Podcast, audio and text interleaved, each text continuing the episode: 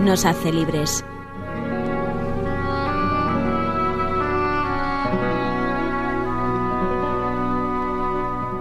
Un programa dirigido en Radio María por Soledad Cosmen.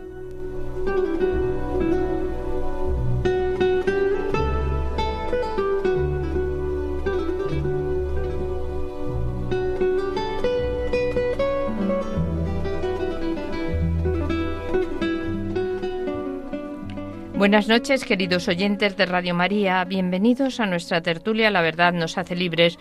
Como cada semana intentaremos que este tiempo que compartimos sea un espacio de, encuentro, de búsqueda de la verdad, en el que contemplaremos hechos y acontecimientos desde una visión cristiana, buscando hacer que la verdad que es Cristo brille, que sea luz y esperanza para cuantos sintonicen en esta hora con Radio María.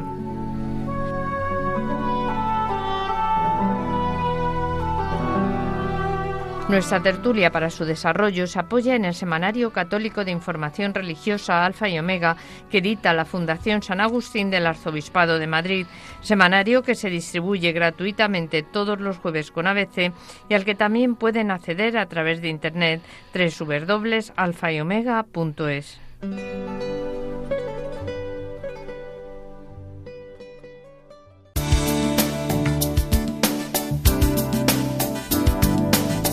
Sumario.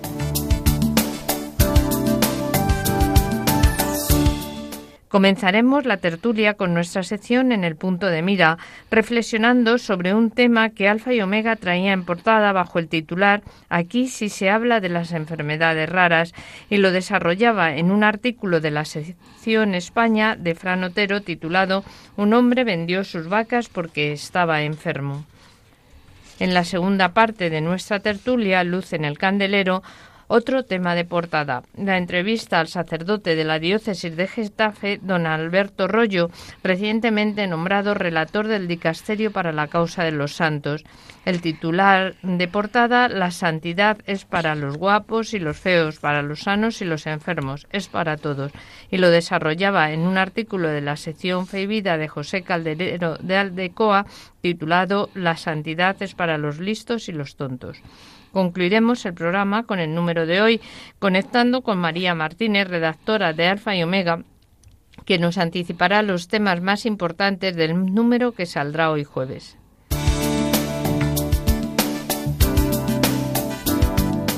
Hoy nos acompañan en el programa María del Prado Bravo Tellez. Buenas noches, María del Prado. Buenas noches, Soledad, y buenas noches a todos nuestros oyentes. Y Luis Martín Figueroa, buenas noches, Luis. Muy buenas noches a todos.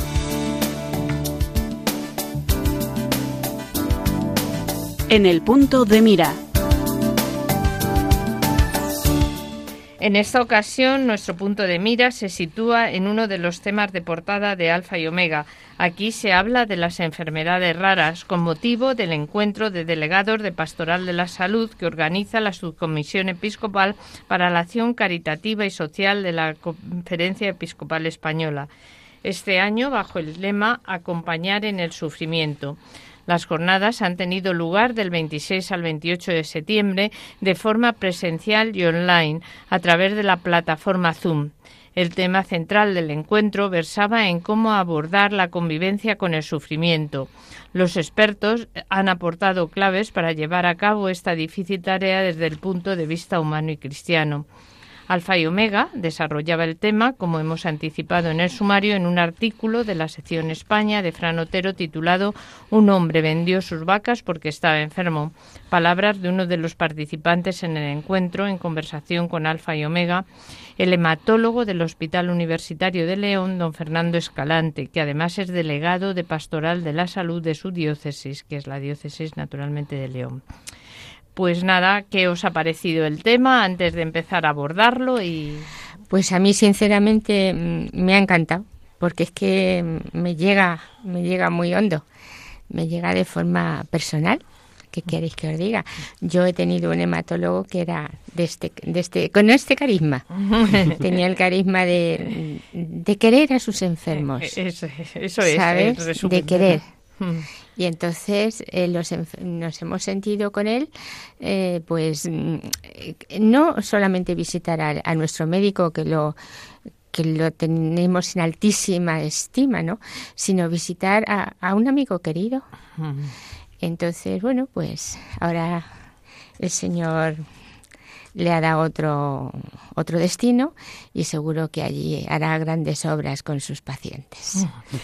Pues muy bien, nos alegramos de que eso, que una manera de entender la medicina esté, vamos, seguro que está muy extendida, esa manera humana, ¿no? Aunque nos parezca muchas veces que está totalmente deshumanizada, ¿verdad?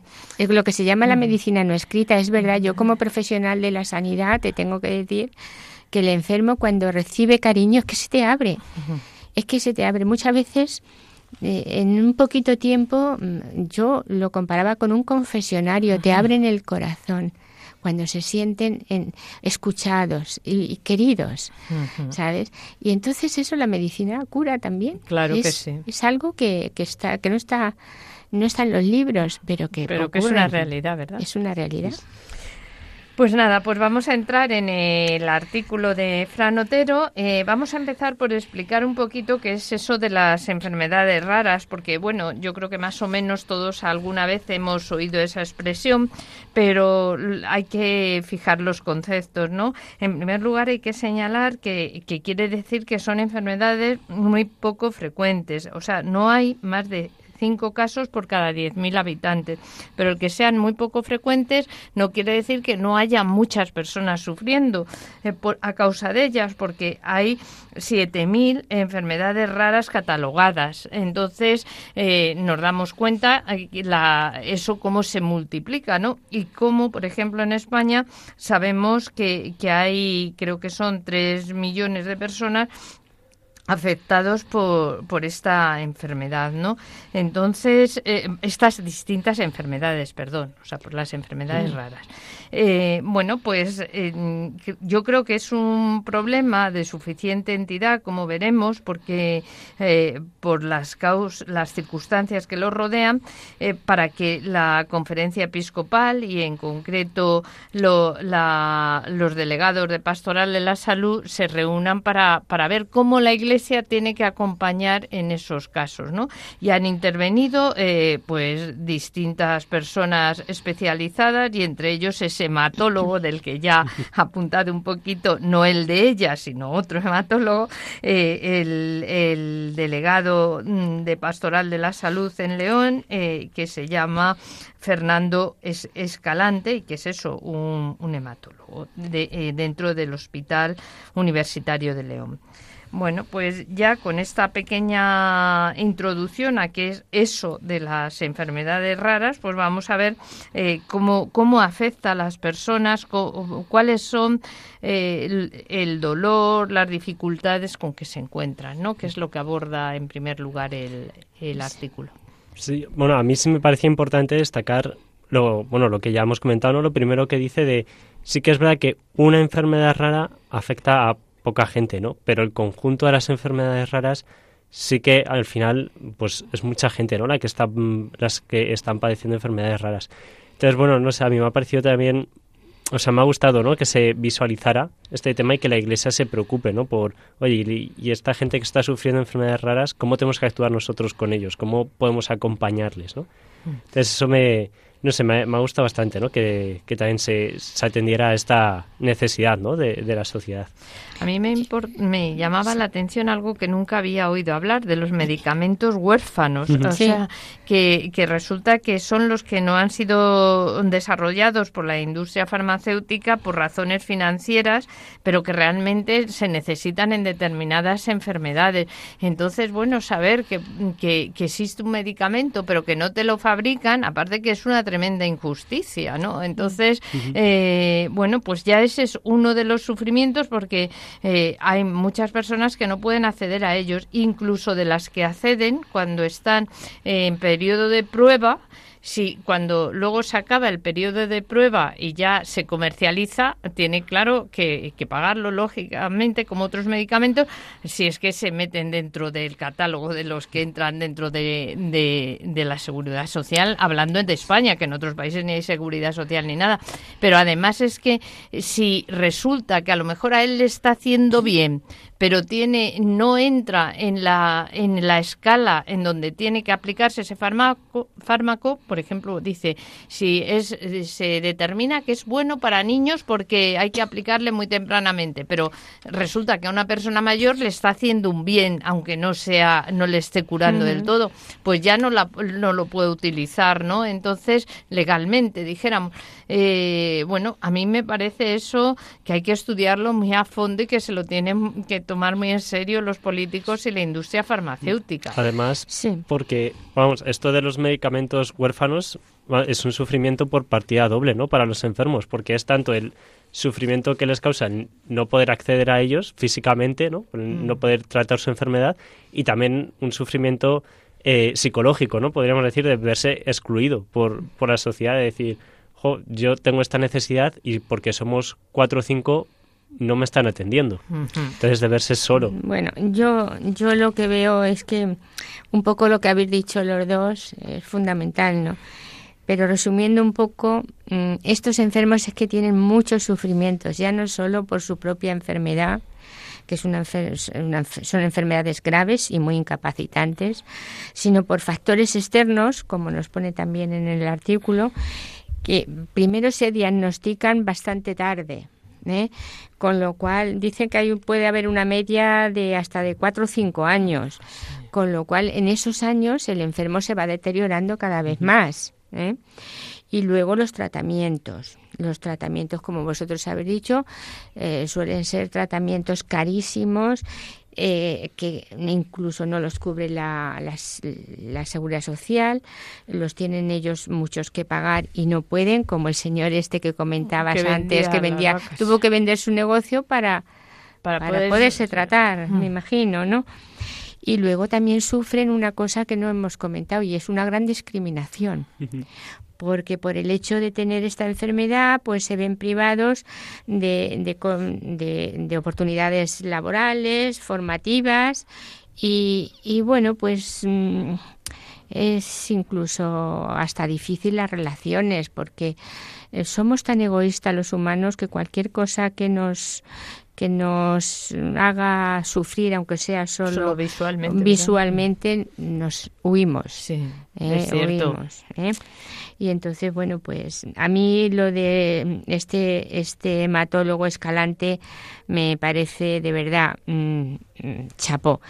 Es verdad que el, el, el Señor también a él lo ha probado con una hija, con con un problema también de, falta de movilidad. Parálisis cerebral. Una parálisis cerebral. Y mm. entonces, ¿cómo el Señor nos prepara a cada, a cada uno según la misión que nos quiere dar?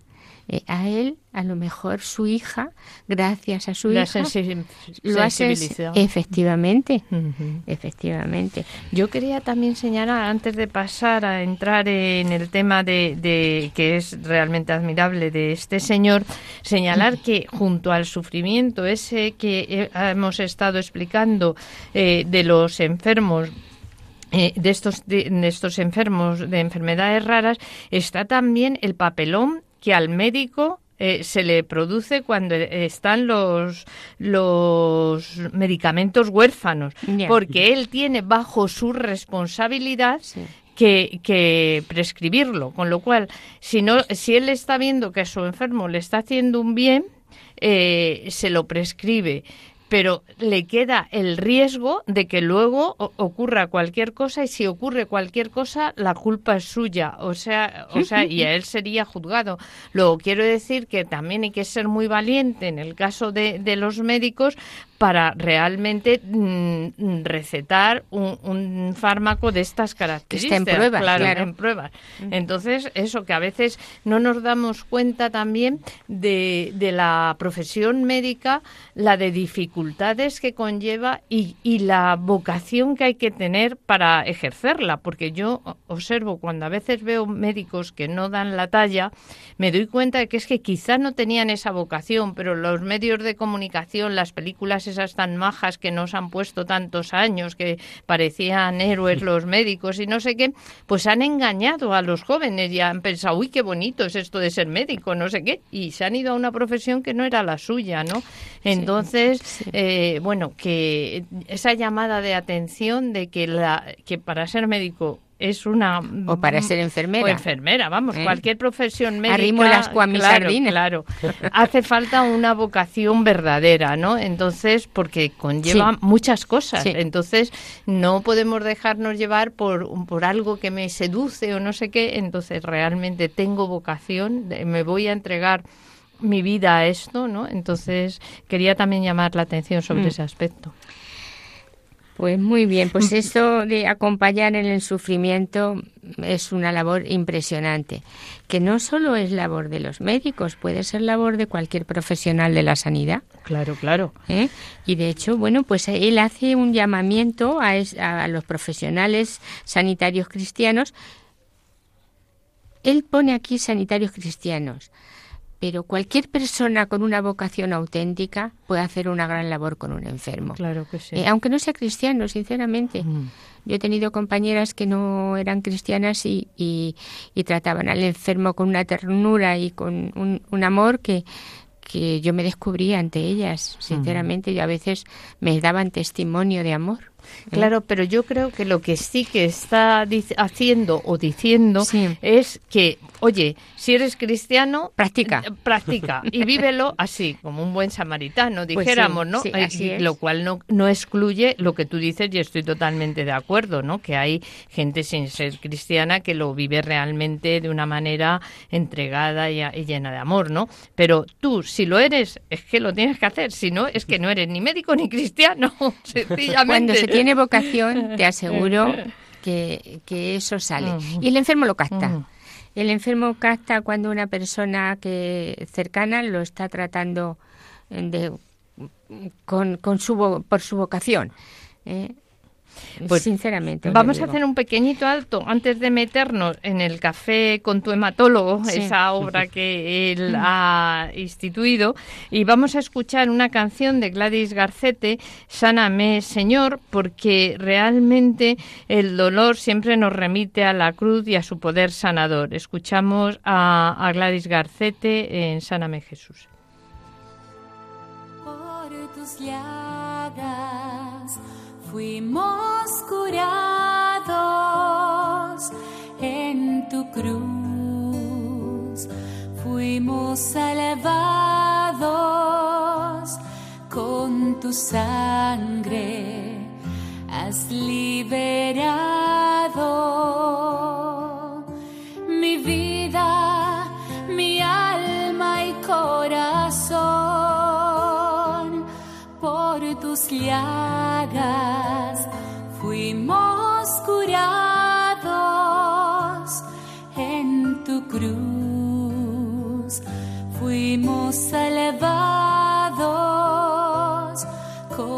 tu sangre.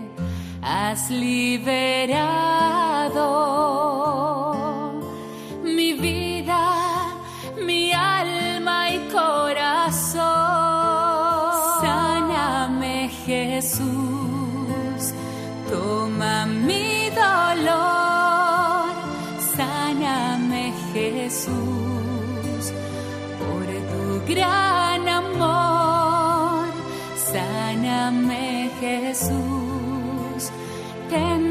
de mí. Sáname Jesús, yo confío en ti. Sáname Jesús,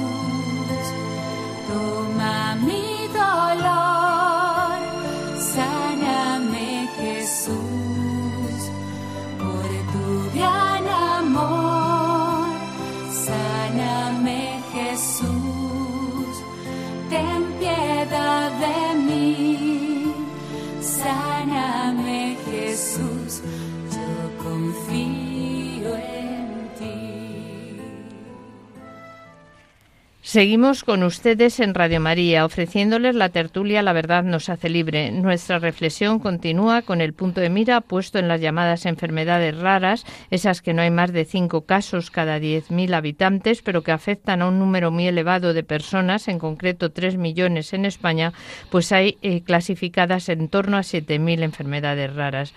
El artículo que nos ayuda a las reflexiones de la sección España del periodista de Alfa y Omega, Fran Otero, y se titula un hombre vendió sus vacas porque estaba enfermo. Son palabras de don Fernando Escalante, hematólogo del Hospital Universitario de León, delegado de Pastoral eh, de la Salud en la Diócesis de León y, bueno, además ponente en ese, en, esa, en ese encuentro o jornadas nacionales de delegados.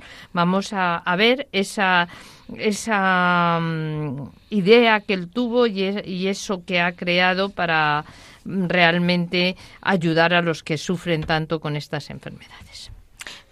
Pues si quieres, cualquiera de la palabra. no, pues eso, ¿no? Este hombre se daba cuenta de que pues tenía que atender más, ¿no? A, sus pacientes, pero que pues eso no le daba la vida, ¿no? En, la consulta. Entonces, pues se le ocurrió la idea de, bueno, tuvo esta iniciativa de quedar con ellos fuera de la consulta y bueno, mira, dice en palabras suyas, dice, si querían parte de mi tiempo, debíamos compartirlo de forma grupal.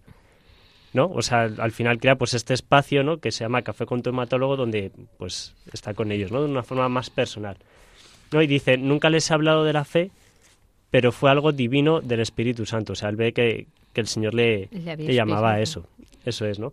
Y no sé, o sea, a mí me, me ha llamado bastante la atención, ¿no? Que un médico con todas las horas que tiene que echar en, en, el, en el hospital o en el centro de salud donde esté, que encima fuera de su, de su tiempo laboral, ¿no? Dedique pues eso, tiempo a, a sus pacientes, no sé, a mí me ha parecido muy meritorio, ¿no? De una auténtica preocupación, ¿no? Por, por sus pacientes y al final ver pues en ellos lo que realmente hay, ¿no? Que son personas, ¿no? O sea, ver en ellos la dignidad que tienen y decir, oye, es que realmente merecen, ¿no? De, de mi tiempo, merecen que se les escuche, que se, que se esté con ellos. De todas formas, esta iniciativa ya está funcionando en otras provincias y creo que va a extenderse también a otras especialidades, con lo cual ya gracias a Dios no es solo Escalante, seguro que hay muchos profesionales involucrados. De hecho, el hospital este de León está como muy muy motivado. Muy motivado también. Están motivados muchos profesionales yo... Sí, yo pensaba también eh, lo que hace un cristiano en medio de su trabajo, ¿no? O sea, realmente este ha sido ahí esa semillita pequeña que entonces ha implicado a los a los otros médicos, que interviene también cuando traen quejas los enfermos y las pasa a la superioridad dentro del hospital, ¿no? Esa responsabilidad que tenemos no solo en la profesión sanitaria, sino en cualquier sitio en donde trabajemos de ser esa semilla que pone el amor de Dios en medio y que ante el amor pues la gente mm, de buena voluntad pues creyente o no creyente se involucra no entonces eh, esa es nuestra misión no y, me parecía muy bonito lo que él nos contaba. Sí además lo que tratan es de compartir experiencias y sentimientos. O sea los, los médicos también tienen sus sufrimientos claro ¿no? eso es. y, lo dice y, lo, dice. y cuando cuando una persona pues estás hablando con ella tú le estás exponiendo tus sufrimientos, pero a la vez estás recibiendo también eh, el testimonio de los suyos, eso te ayuda a abrirte más todavía, ¿no?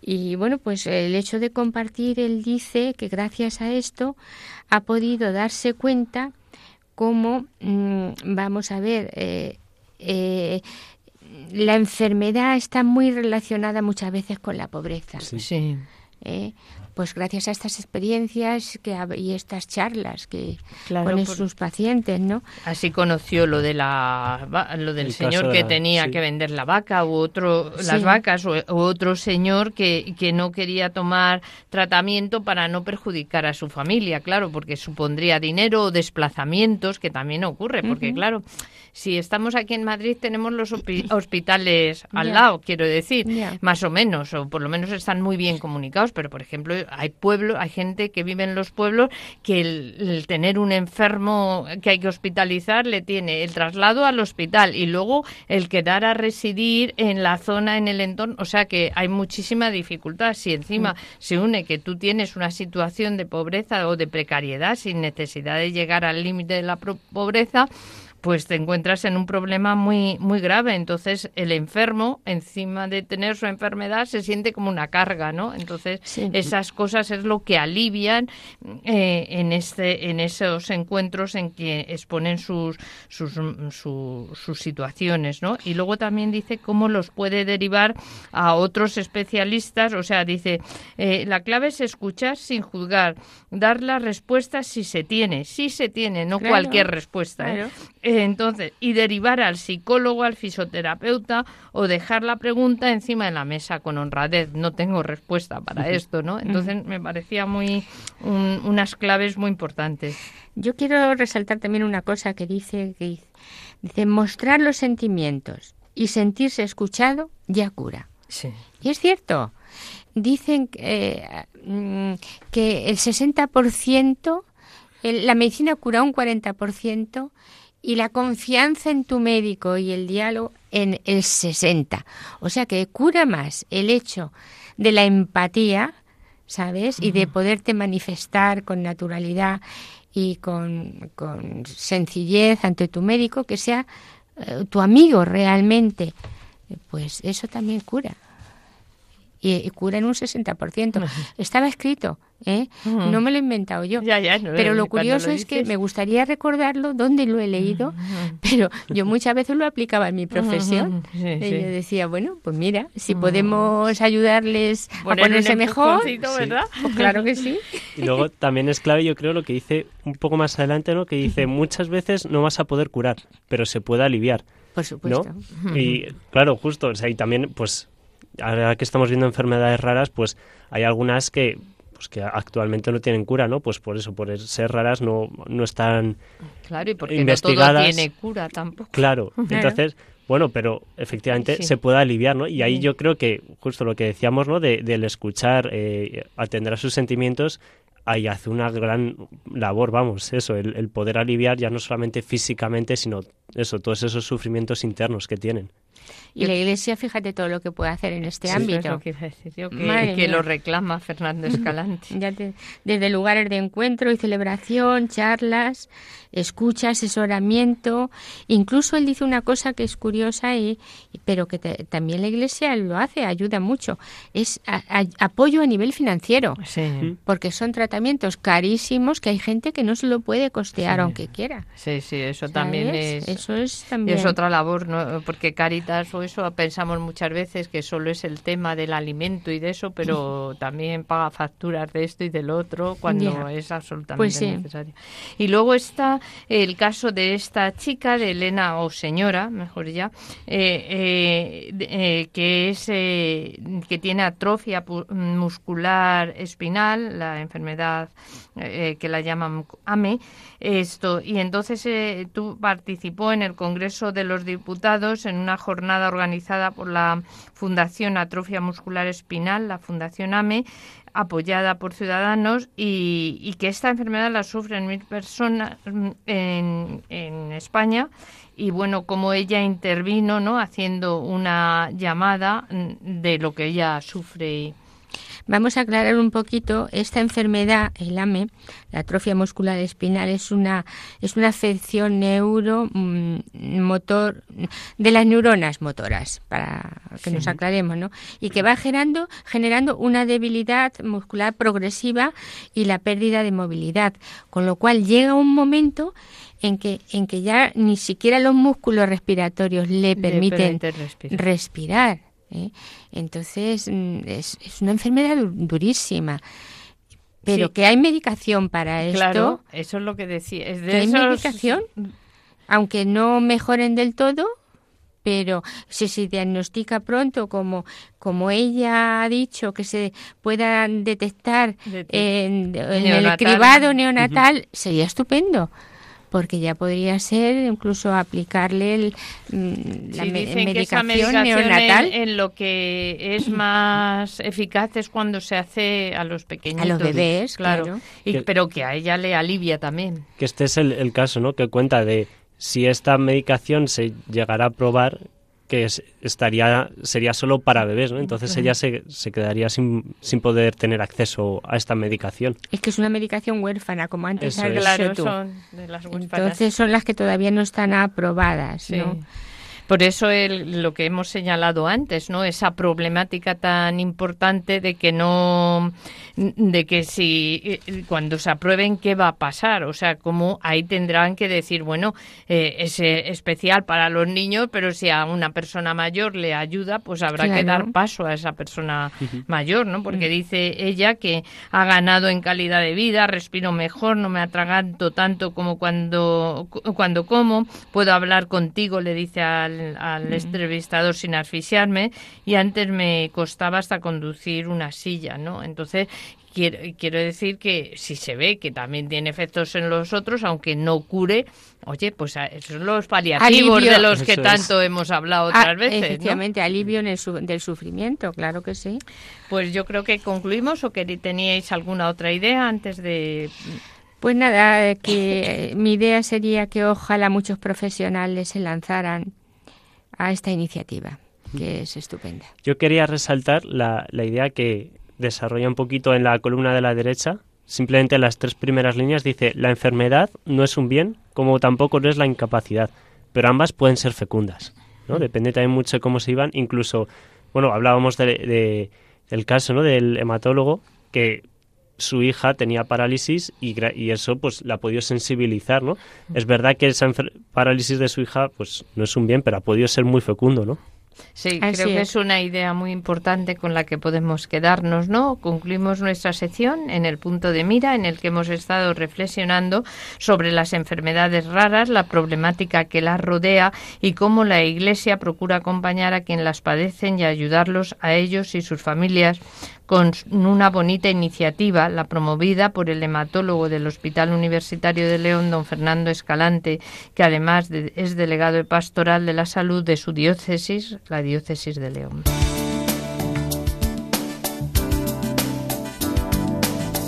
Luz en el candelero. De nuevo con ustedes, para los oyentes que se hayan incorporado tarde a nuestra tertulia, la verdad nos hace libres que cada siete días les ofrece Radio María, actualmente de una a dos de la madrugada de los jueves. Les recordamos que nos encontramos haciendo el programa María del Prado, Bravo Tellez y Luis Martín Figueroa, conduciendo el programa quien les habla, Soledad Cosmen. En la primera parte hemos estado reflexionando la problemática de las enfermedades raras y cómo la Iglesia también en ese campo está absolutamente activa acompañando y ayudando a quienes lo padecen y sus familias. Ahora pondremos sobre el candelero de la sección España la entrevista que José Calderero de Aldecoa hace a don Alberto Rollo, sacerdote de Getafe, nombrado recientemente relator del dicasterio para la causa de los santos. El artículo que lo trata es de la sección España y se titula La santidad es para listos, es para los listos y los tontos. Bueno, mm, hemos traído, como en otras ocasiones, eh, artículos de, de entre, entrevistas, más bien, a personas relevantes de la Iglesia, otras veces son obispos. Este número de Alfa y Omega traía varias entrevistas eh, y he elegido el tema de, de don Alberto Rollo, eh, porque creo que es importante hablar de la santidad y también porque es importante saber que el proceso de los procesos de canonización es algo muy serio, algo muy estudiado eh, y que y que no es algo que se hace alegremente y que bueno pues y ahora nos interesa mm, tener mucho mostrar muchos mm, ejemplos de santidad, vam- no se hace con toda seriedad y con personas muy cualificadas. También alegrarnos de que hay, mm, lo comentaba antes del programa, en este momento el Papa Francisco lleva ya mm, nombrando a muchos españoles para puestos muy importantes eh, dentro del Vaticano, en esa renovación que está haciendo de la curia. Entonces, mm, a mí me le doy gracias a Dios por ello, porque quiere decir que tenemos eh, muchos obispos y, personas como muy cualificadas y no solo cuando hablo de cualificadas no me estoy refiriendo solo al, al aspecto intelectual sino también al aspecto moral y al aspecto espiritual no entonces mm, bueno pues quería señalar esto. Este este don Alberto Rollo es un sacerdote de Getafe no y lo que ha sido es nombrado relator del dicasterio para la causa de los santos. Mm, señalar un poco eh, cuál es ese, eh, ese camino eh, que, que, se sigue en las canonizaciones, ¿no? Primero hay lo que se llaman los postuladores de la causa, que son los que reúnen toda la documentación, ya sea de milagros, de virtudes, de entrevistan a infinidad de personas, ¿no? Que conocieron a, la persona que se que, que se está incoando el proceso de canonización y entonces eh, luego tiene una serie de pasos muy medidos, ¿no? Aparte de luego del tema del milagro, ¿no? Eh, entonces el postulador es el que lo, recoge eh, todos esos datos y se lo pasa a los relatores. Al, los relatores que, que, son como este sacerdote están en Roma en el dicasterio para la causa de los santos. El relator lo que hace es estudiar a fondo la causa para ver si cada problema está bien resuelto, si hay pruebas suficientes.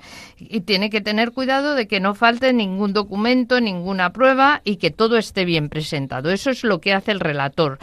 Eh, este sacerdote antes era consultor y ahora le han nombrado para este, esta función tan importante. ¿Qué, qué hacen los consultores?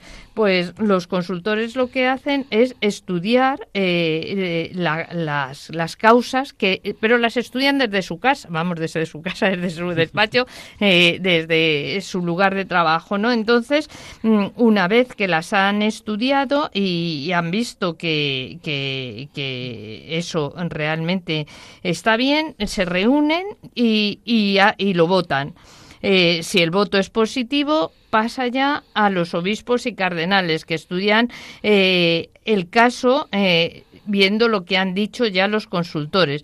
Y si a ellos también encuentran que eso está bien trabajado, bien documentado, lo pasan ya al Papa, ¿no? Entonces, mm, que veamos ese largo camino, ese esfuerzo, esa coordinación que hay eh, para, para llegar a, determinar, primero será la beatificación, luego vendrá ya definitivamente la canonización. Hay otros pasos anteriores, ¿no? Que si puede ser esto eh, ya rezarse. Eh, yo ahora ya no me voy a meter en eso porque no, no es el caso y si no nos da tiempo a, a, ver toda la entrevista. Pero quería señalar esos pasos tan concretos que hay que seguir.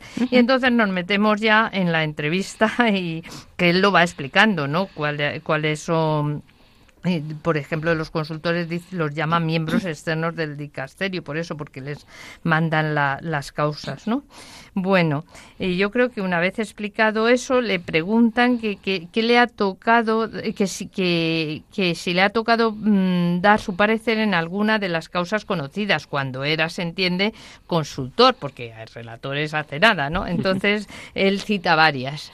Y además, eh, muy conocidas porque dice que ha colaborado en la causa de la Madre Maravilla de Jesús, que aquí es muy conocida en Madrid, de Rafael Arnaiz, de, del obispo de los agrarios, que una vez hablamos de él también, acordaros, don Manuel González, y de muchos mártires. Y dice que también le tocó estudiar el martirio de Oscar Romero y de Rutilio Grande. Rutilio Grande era un jesuito también muy amigo de Oscar Romero, ¿sabes? Y la heroicidad de las virtudes de Carlos de Foucault y de Carlos Acutis. De. Carlos Acutis, que Sí, es de muy- ella. muy reciente, Ya sí. te digo, muy reciente, sí, sí. Y muy Sí. joven. Aquí dice, tiene, y le dice el José, el, el redactor, el José Calderero de Aldecoa, eh, le dice, le ha to- eh, tiene que ser muy edificante leer todas estas historias, pero él, vamos a ver lo que contesta, ¿no? Sí, bueno, y dice, claro, que, que esto le ayuda mucho a comprender la, la santidad, ¿no? Y fija, bueno, dice que efectivamente que es muy edificante, ¿no? Y, y yo creo que esto también nos tiene que hacer reflexionar a nosotros sobre lo que es la lectura de la vida de los santos, ¿no? Cuánto bien nos, nos hace también a nosotros. Nosotros obviamente no mm, tenemos que estudiar, ¿no? Su, su vida y ver si merece ser santo o no y Ya hacer lo todo ha este dicho la estudio. iglesia, ¿verdad? Claro, eso es. Pero sí que el leer su vida, el, el ver qué cosas han hecho eh, y todo esto, pues bueno, aquí se ve, ¿no? Un claro ejemplo de que efectivamente trae mucho bien, ¿no? A la persona que lo hace. De todas Sí, formas, él dice hace una, una cosa, sí, que es muy importante. precisa que hay una gran diferencia entre la vida real de un santo y lo que se puede leer en un libro. ¿eh? Eso es. ¿Eh? Que a veces está muy edulcorada, muy blandengue, muy, muy ñoño. ¿Sabes? Y, Claro, o y sea, bueno, cuando él lo estudia es cuando se da cuenta de, de, de su- los sufrimientos que ha pasado es- esa persona para llegar a la santidad, eh, las dificultades, los defe- sus defectos, y que, eso es lo que más ayuda y nos ayuda en los defectos de, de los O santos. sea, esa Sí. vida real, ¿no? De los santos, Claro. yo creo que es la que realmente eh, edifica. Esto lo, lo hablaba también con, bueno, Kike, otro colaborador, ¿no? De- del programa, que efectivamente hay muchas veces que cuando ves las debilidades de un santo, lo que hace es decir, oye, si, si este tiene esta debilidad, yo también puedo. Y te ves muchas veces reflejado en ellos, ¿no? De hecho, bueno, de- decía, ¿no? Un poco más Adelante. adelante, que hablaba sobre la Madre Teresa de Calcuta, que justamente es una persona que, vamos, yo por lo menos te- tenía también esta imagen, ¿no? De, pues de Muy como dulce. muy eso es muy muy dulce, ¿no? Muy tranquila, muy incluso eso, a veces incluso parecía frágil, ¿no? Que ta- también Lo dice, dice, aquí. sí. Y justo eh, estudiando sobre la- el proceso de canonización, dice que, que muchas monjas de la, congrega- de la congregación se quejaban de que tenía un carácter muy fuerte. Entonces, claro, cuando lees eso dices, jo, pues a lo mejor yo que también tengo un carácter muy fuerte, digo, pues mira, también puedo llegar a ser mm, dulce, ¿no? Con los demás, como lo fue la Madre Teresa de Calcuta. Claro, y, y luego, bueno, también dice eso, que a veces eh, son necesarios, ¿no? Según, eh, aunque luego haya que controlarlo, pero como dice él, hay, eh, ella tenía que gobernar, en este caso a- son 4.000 mujeres, tampoco creemos que sea sencillo gobernar 4.000 hombres, pero, pero vamos, esto realmente eh, lo que está queriendo decir es eso, que también dice, y es que si hubiera tenido un temperamento blandengue no hubiera hecho lo que ha conseguido hacer, ¿no? Entonces eso, eh, hay que modular los temperamentos y todo, y no decir, ah, bueno, yo como tengo mucho genio, ¿qué lo vamos a hacer? No, no, no, tú no puedes mortificar al otro, pero sí a, a veces es, es necesario tener una determinada personalidad.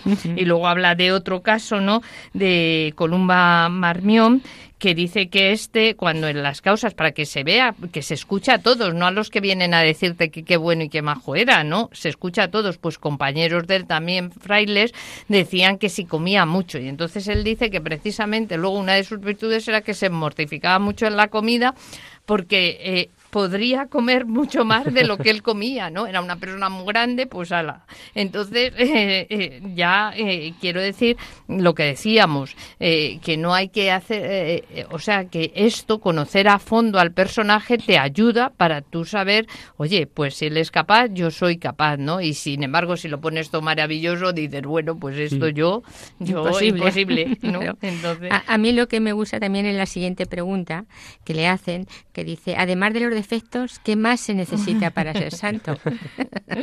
me ha encantado, porque dice nada especial, nada especial. Dice, dijo el Vaticano, como dijo el Vaticano mm, segundo, ¿no? La llamada es universal. Dice, si hiciese falta algo especial, pues no sería para todo el mundo, claro, sería para los especiales, como es lógico, ¿no? Dice, la santidad es para todos porque mm, todos estamos llamados a ser santos. Y es que lo vemos hasta en la elección que Jesús hizo de los doce. O sea, eh, o sea y cómo progresaron eh, y cómo llegaron luego a eso a ser no solo santos, sino mártires, ¿no? Entonces, eh, quiero decir que es muy Cuando importante se conocer- dejaron, claro, cuando se ahí está la dejaron clave. eh, vía libre al Espíritu Santo, cuando el Espíritu Santo ya eh, caló en ellos. Mm. ¿eh? Entonces es cuando ya salieron realmente. Por eso es tan importante no resistirse, ¿no? Dicen que los santos, eh, pues, mm, bueno, pues eh, son los que no se han resistido. o, eh, que dejan vía libre al Espíritu Santo para que Dios guíe sus, sus, sus vidas, ¿no? Son dóciles a- a- al Espíritu, ¿no? Si os parece, vamos a hacer un pequeño alto, como siempre. Vamos a escuchar una canción, en este caso del grupo Ain Karen, Te basta mi gracia. Porque esas palabras de Jesús a San Pablo en la carta, en la segunda carta a los Corintios, son claves para entender la llamada universal a la santidad. Por nosotros no podemos ser santos, solo podemos ser santos si nos abrimos a la gracia. Escuchamos Te basta de mi gracia del grupo Ain Karen.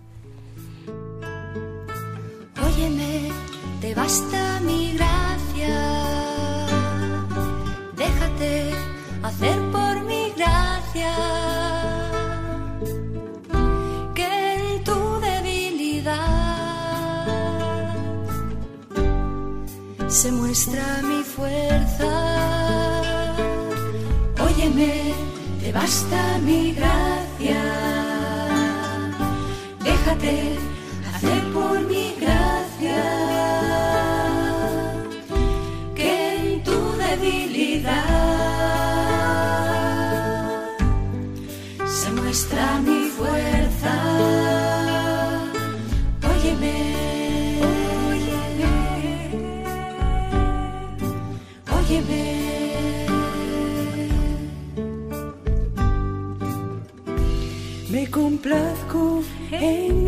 Y en la tribulación si es por ti, siendo débil yo, Señor, te haces fuerte en mí, haces fuerte en ti. Óyeme, te basta mi gracia. Déjate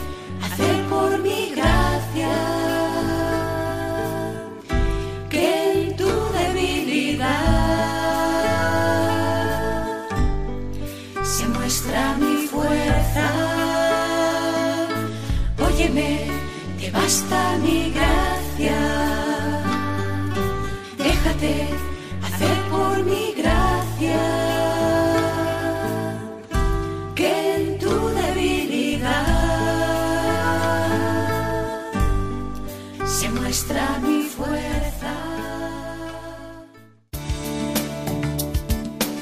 Pueden hacer sus comentarios y preguntas enviando un correo electrónico a la verdad nos hace libres o por medio de una carta a la atención de La Verdad nos hace libres en Radio María, Paseo de Lanceros número 2, primera planta del Centro Comercial, 28024, Madrid. Continuamos en Radio María. Nuestra reflexión sigue centrada en el artículo de José Calderero de Aldecoa titulado La santidad es para los listos y los tontos. Bueno, es una manera de expresarse de, de don Alberto Rollo, eh, pero bueno, esa es la realidad, es lo que venimos diciendo a lo largo de, de- de nuestra tertulia. Los feos, los guapos, los sanos, los enfermos, para todos. Es que, de verdad, el Señor a todos nos toca el corazón de una forma o de otra. Luego se le pregunta por la santidad. eh, dice, la santidad es un tema que le interesa al Papa Francisco. Es también interesante la respuesta que nos da, ¿verdad? Sí, Sí, sí, bueno, de hecho eso dice que es el primer papa en la historia que ha escrito un documento sobre la santidad, ¿no? Que, bueno, concretamente es el de Gaudate et Exultate, ¿no? No sé, a mí me ha llamado también la atención de que sea el primer papa, ¿no? Que escribe un documento sobre la santidad, al igual es porque gracias a él lo ten- la santidad es un tema que del que se está hablando mucho ahora, ¿no? Claro.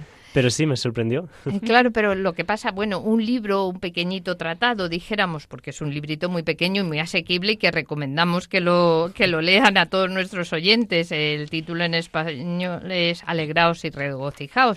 Esto, bueno, pero yo, por ejemplo, de Benedicto XVI, cuando quiero saber algo de un santo, tiene una serie de, catequesis eh, de las de los miércoles preciosísimas sobre cada santo, sobre cada uno de los doce apóstoles, que necesitaba hace poco yo uno para algo que tenía que preparar. Lo mismo, o sea, quiero decir, como, como un estudio, como ha hecho eh, el Papa Francisco, sencillo, asequible, eh, no, es lo primero que se ha hecho así, pero que sobre los santos se ha escrito y que ya digo que, que esas historias de Benedicto XVI son una preciosidad y como él es, ¿no? Que, es, que lo hace a conciencia y bien estudiado, ¿no? Entonces, también que sepamos buscar en, en Vaticán va, en la página web del Vaticano hay cosas estupendas, ¿eh? que, se metan de vez en cuando cuando tengan que hablar de algo o, con los hijos. O sea, es que es muy importante la formación porque eh, no es lo que digamos aquí nosotros en la radio, que es lo que intentamos un poquito mm, eso, sino en las familias. O sea, nosotros somos la voz eh, que nuestros jóvenes, porque en el colegio no se lo van a enseñar, ni en, eh, ni en los amigos. Entonces, formémonos y hablemosles de cosas interesantes que las tenemos muy interesantes en la iglesia, ¿no? Y perdonen la digresión. Es que no valoramos realmente lo que tenemos. Eh, no nos sabemos vender realmente los cristianos y los que estamos en la iglesia no nos sabemos vender. Que ponemos sí, es como la vasija. Sí, es verdad. Eh, yo veo que se venden muchísimo mejor otras ideologías y en cambio la maravilla del cristianismo, pues a veces queda eh, oculta. Oculta, porque nos damos testimonios de nuestra fe. nos falta a veces formación. Y es que además ser santo es ser feliz, ¿no? que, a veces puede dar la, la, impresión de lo contrario, pero ¿qué va? O sea, ser santo es ser feliz. De hecho, bueno, el propio título de la exhortación ya dice mucho, ¿no? Claro. Gaudate exultate. Alegraos y regocijaos. pues nada, vamos, queda una última mm, preguntita. Le dicen, durante la presentación del Congreso se dijo que los santos son una herencia del, mm, que no, que los santos no son una herencia del pasado, sino un proyecto de futuro. Y dice el entrevistador, ¿qué hay en ese futuro? Y, dice él que tiene que haber santos de países donde todavía no hay ninguno y habla de que, por ejemplo, vamos, no hay ninguno, no se ha proclamado a ninguno como santos, a ver, los habrá muchísimos. Entonces, esto, en Brasil en concreto, con lo enorme que es, pues resulta que, que todavía no hay ninguno, ¿no? Y que muchos de esos países... Sí, hay, pues, pero poquitos.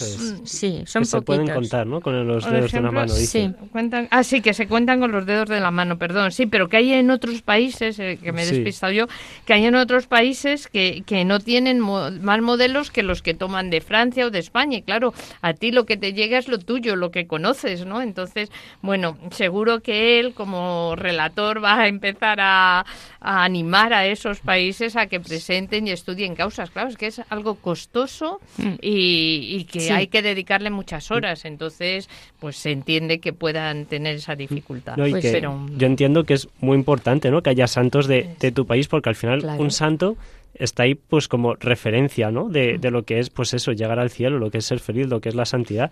Entonces, claro, si tú esa referencia la ves como algo lejano, algo que no tiene que ver contigo, pues claro, no, no es muy buena referencia, claro. Cuando es alguien de tu país, de tu cultura, que, que sí que tiene que ver contigo, entonces, claro, ves, es una referencia mejor para ti. Pues nada, tenemos que concluir esta última sección en la que hemos puesto sobre el candelero la interesante entrevista de José Calderero de Aldecoa al sacerdote de Getafe, don Alberto Rollo, como relator del Discasterio para la causa de los santos, en el que nos ha explicado con detalle cuál es la tarea del relator en los procesos de canonización y cómo ciertos rasgos de la personalidad de los reconocidos oficialmente como santos, que pueden parecer menos ejemplares, analizados se descubre la santidad que encierran o porque son necesarios para desarrollar su vocación o porque han luchado heroicamente para alcanzar la virtud, por lo que nadie se puede escudar en los defectos para no responder a la llamada universal a la santidad. Ahora damos paso a María Martínez, redactora de Alfa y Omega, a quien saludamos y damos la bienvenida, que nos va a anticipar los temas que podrán disfrutar en el número de Alfa y Omega que aparecerá hoy jueves en su kiosco. En el número de hoy. Hola, ¿qué tal? Esta semana viajamos a Irán, donde desde el 16 de septiembre está teniendo lugar una oleada de protestas por la muerte de la joven Gina Amini por llevar, el velo por llevar mal puesto el velo islámico. Desde 2017 la contestación al régimen de los ayatolás ha ido cogiendo fuerza y llegando a cada vez más sectores de la población. Llevamos años oyendo muerte al dictador, pero nunca tan alto como ahora, nos dicen algunos activistas. Pero también se recrudece la represión que ya ha acabado con la vida de 133 personas. En relación con esto hablamos también de las miles de mujeres mujeres musulmanas que fueron violadas por los terroristas del Daesh, pero al no pertenecer a una minoría religiosa o étnica en Irak, han sido invisibilizadas socialmente y además repudiadas por sus maridos. Os contamos la historia de la keniana Tegla Lurupe. Comenzó a correr descalza para ir al colegio y terminó siendo la primera africana que ganó un maratón internacional. Ahora, ahora lidera un equipo olímpico de refugiados y un centro para niñas. Ya en nuestro país, en pleno debate sobre si subir o bajar los impuestos, la doctrina social de la Iglesia nos recuerda que son un deber ético y un instrumento de desarrollo solidario, aunque añade que deben ser equitativos y racionales. La España vaciada sale este 8 de octubre a la calle para reclamar soluciones efectivas contra los incendios. La Iglesia se ha, sumado a la movilización del sábado. Es el primer acto de este curso en el que aspiran a retomar el diálogo con el Gobierno para lograr como objetivo último las mismas oportunidades y servicios del resto del país. Y entrevistamos a Nacho Cano, ex miembro del Grupo Mecano, que acaba de estrenar en Madrid el musical Malinche. En él reivindica el legado español en América y lo importante que fue el cristianismo y también quiere mostrar que la amor triunfará. Ya sabéis que todo esto lo tenéis este jueves con ABC en vuestro kiosco y en nuestra web www.alfayomega.es. Muchas gracias María, muchas gracias a todos ustedes. Agradecemos que hayan querido compartir este tiempo de radio con nosotros. Agradezco la presencia de María del Prado Bravo Tellez y Luis Martín Figueroa. Les recuerdo que el próximo jueves, Dios mediante, a esta misma hora, de una a dos de la madrugada, una hora menos en Canarias, el equipo de la verdad nos hace libres. Estaremos de nuevo con ustedes. Pedimos a nuestra Madre, la Virgen María, que enseña a la Iglesia en general y a nosotros, sus miembros en particular, a acompañar el sufrimiento de todos los que padecen enfermedad, más aún por aquellos que padecen enfermedades llamadas raras, para que les dé fortaleza para asumir las dificultades de la enfermedad, para que nunca les falte el cariño de los que el Señor ha puesto a su lado, ni la compañía de la Iglesia, y para que los gobiernos arbitren medidas acordes con sus necesidades concretas y de apoyo a quien les cuidan. También pedimos a la Reina de todos los santos que no deje de suscitar respuestas a la llamada a la santidad de todos los bautizados y para que no rechacemos esa llamada pensando que es para otros, sino que puestos los ojos en Jesús, abiertos al Espíritu Santo, nuestro ideal sea, como el de nuestro Maestro y Señor, hacer la voluntad del Padre.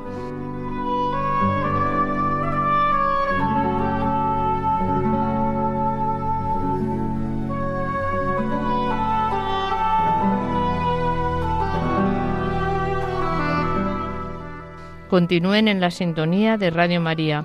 A continuación podrán escuchar el Catecismo con Monseñor Munilla. Han escuchado en Radio María La verdad nos hace libres con Soledad Cosmen.